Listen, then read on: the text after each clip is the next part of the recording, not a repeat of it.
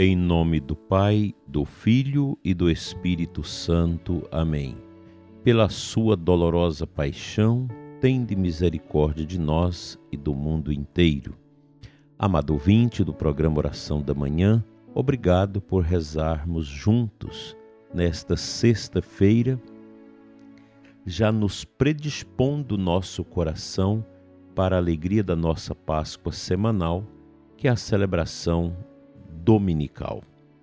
Vamos já desde agora nos preparar com alegria para o nosso aproximar piedoso e santo do altar de Deus. Os fiéis, para receber das mãos do sacerdote o corpo de Cristo.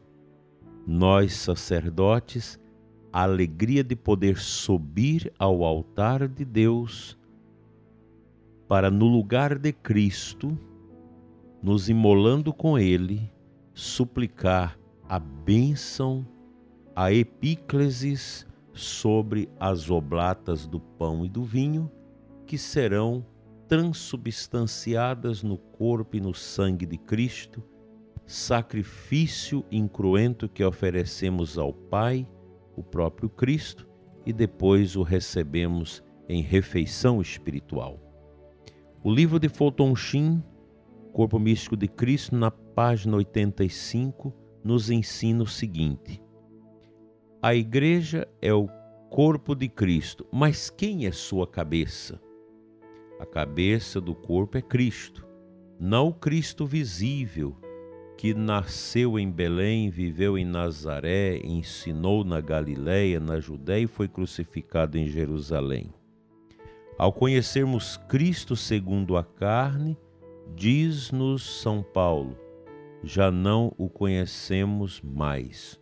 O Cristo é a cabeça do seu corpo, que é a Igreja, e o Cristo ressuscitado, glorificado, sentado à direita do Pai, o Cristo cuja morte redentora ganhou para nós a efusão do Espírito de Pentecostes que nos tornou unos com Ele, mais verdadeiramente do que João era uno com Cristo, quando este inclinou-se sobre seu peito na noite da última ceia.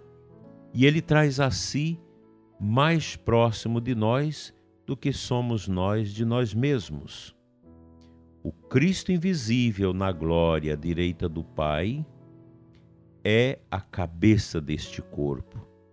Desde toda a eternidade, ele estava destinado a ser a cabeça de uma humildade regeneradora.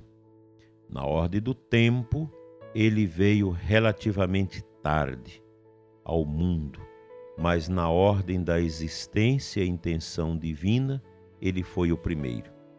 E São Paulo nos ensina na carta aos Colossenses de 1, capítulo 1, 16, 18 ele é a cabeça do corpo da igreja.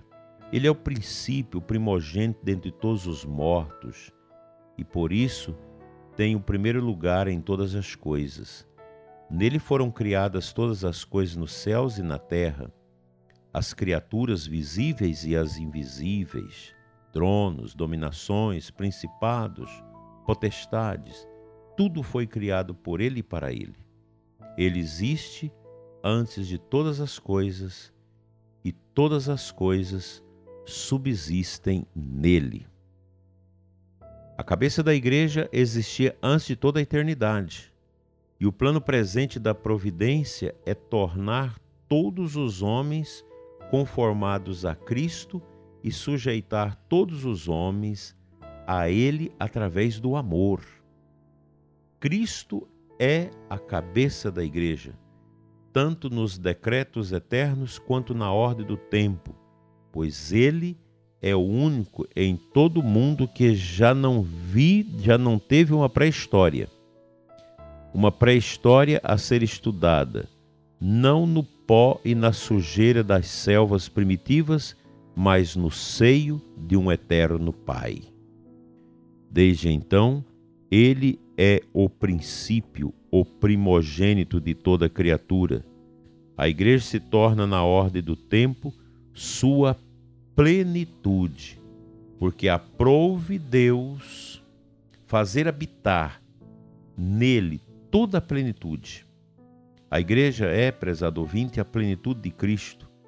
É o exemplo do qual ele é o fundamento, o ramo do qual ele é a raiz, o organismo em que ele é a alma vivificante. A igreja continua Cristo. Manifesta Cristo.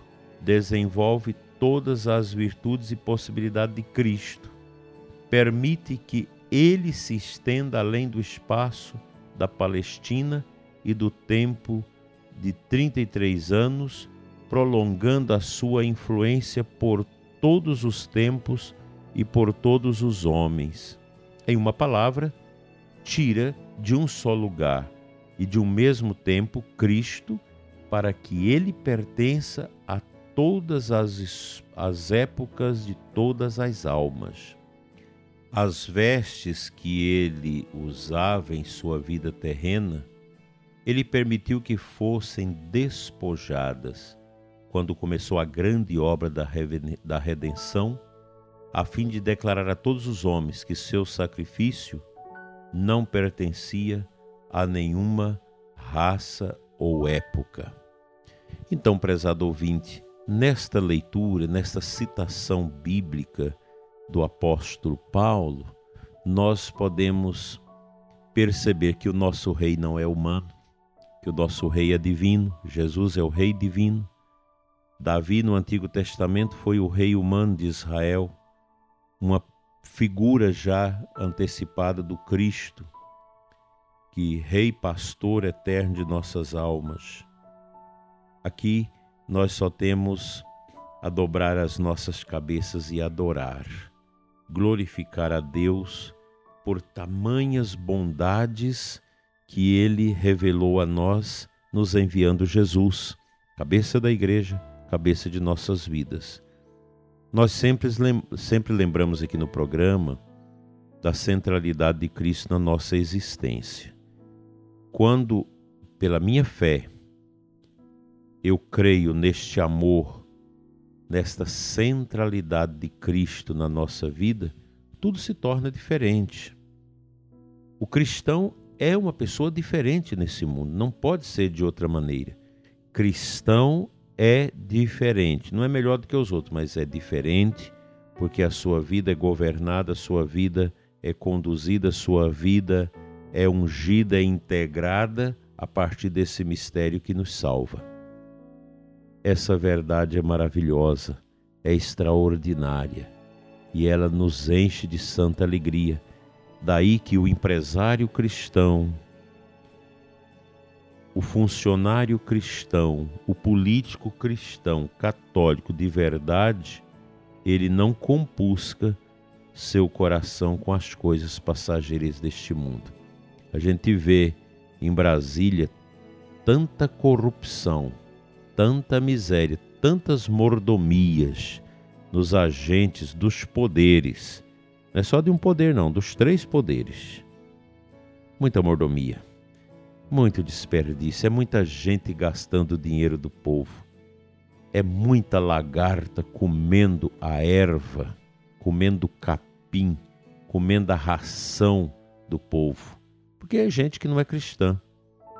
Porque uma pessoa que é cristã não vai usar do dinheiro público para o seu bem próprio e vai ter uma vida modesta.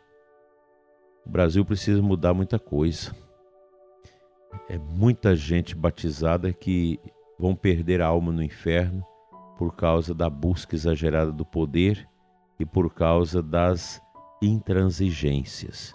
É lamentável quando você olha o rosto dessa pleia de gente do poder. Vamos citar Brasília, que vive com as mãos sujas na injustiça e são batizados como vai ser o final da vida dessa gente? Como vai ser aquele último respiro?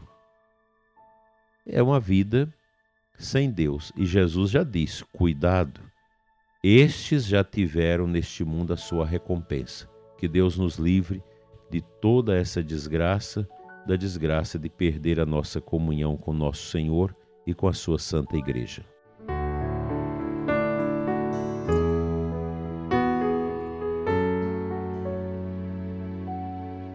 A aclamação ao Evangelho de hoje traz para nós Lucas 4,18.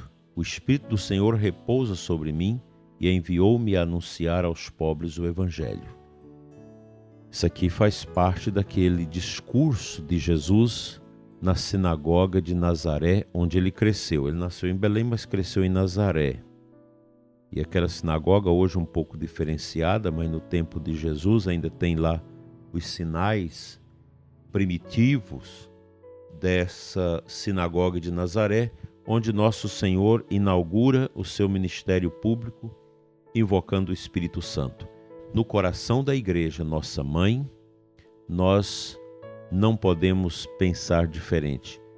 É o Espírito de Deus repousando em nós, realimentando o nosso batismo, que vai nos dar esta alegria de sermos, na Santa Igreja de Deus, agentes do Espírito Santo.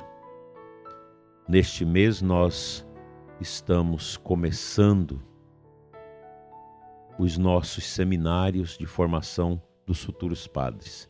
Eu peço a oração de todos vocês pelas vocações, pelos seminaristas que vão começar este ano de trabalho. Na nossa diocese, são 11 seminaristas que vão entrar no seminário propedêutico esse ano, que nós queremos consagrar ao nosso Deus. No próximo domingo, dia 29 às 19 horas, na missa da Catedral, transmitida aqui pelo canal, nós vamos apresentar o novo reitor do nosso seminário, Padre Romilson, que aceitou com tanta solicitude e alegria este ministério e já está organizando o seminário para esta caminhada e vamos apresentar também os novos seminaristas e os que vão continuar do ano passado para cá para terminar o seu propedêutico.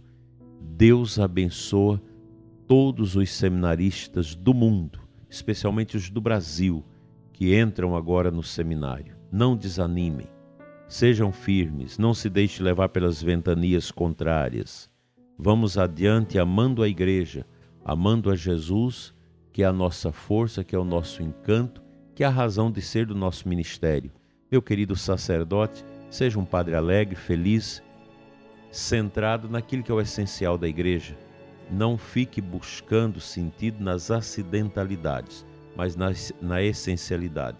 Eucaristia, missa, adoração fora da missa, o atendimento às confissões do povo, o atendimento aos doentes, o incentivo à devoção a Nossa Senhora, é tudo isso que vai nos fazer ser verdadeiramente católicos, unidos ao corpo de Cristo neste mundo. Amém.